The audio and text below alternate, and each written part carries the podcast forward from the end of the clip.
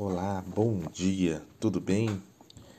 Eu leio com você nessa manhã o livro de Salmos, capítulo 40, versículos de 1 a 5, que diz assim: Esperei com paciência pelo Senhor. Ele se inclinou para mim e ouviu o meu clamor.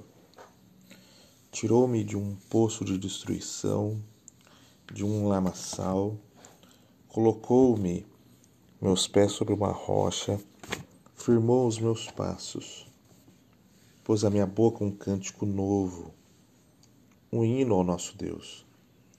Muitos verão isso e temerão e confiarão no Senhor. Bem-aventurado o homem que coloca sua confiança no Senhor e não se volta aos arrogantes, nem aos que seguem a mentira. Senhor, Deus meu, Muitas são as maravilhas que tens operado, os teus propósitos para conosco. Não há ninguém que se possa comparar a ti. Quisera eu anunciá-los e manifestá-los, mas são mais do que podem contar. A maior parte das traduções do, do primeiro versículo diz: Esperei com paciência. Mas o sentido original desse texto é como se ele quisesse dizer: esperei, esperei.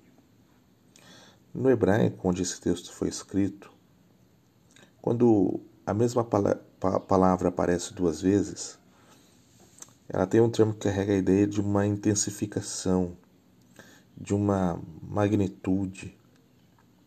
Isso não significa uma passividade, mas uma grande concentração.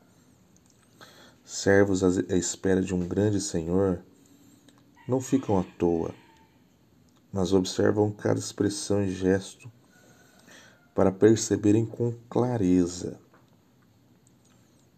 a vontade do seu Mestre. Esperar por Deus é ocupar-se servindo a Deus e aos outros, tudo em plena aceitação da sua sabedoria e do seu tempo.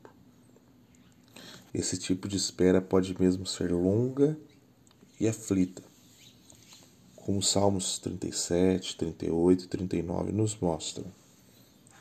Mas por fim levam a um novo cântico de louvor a Deus e de alegria.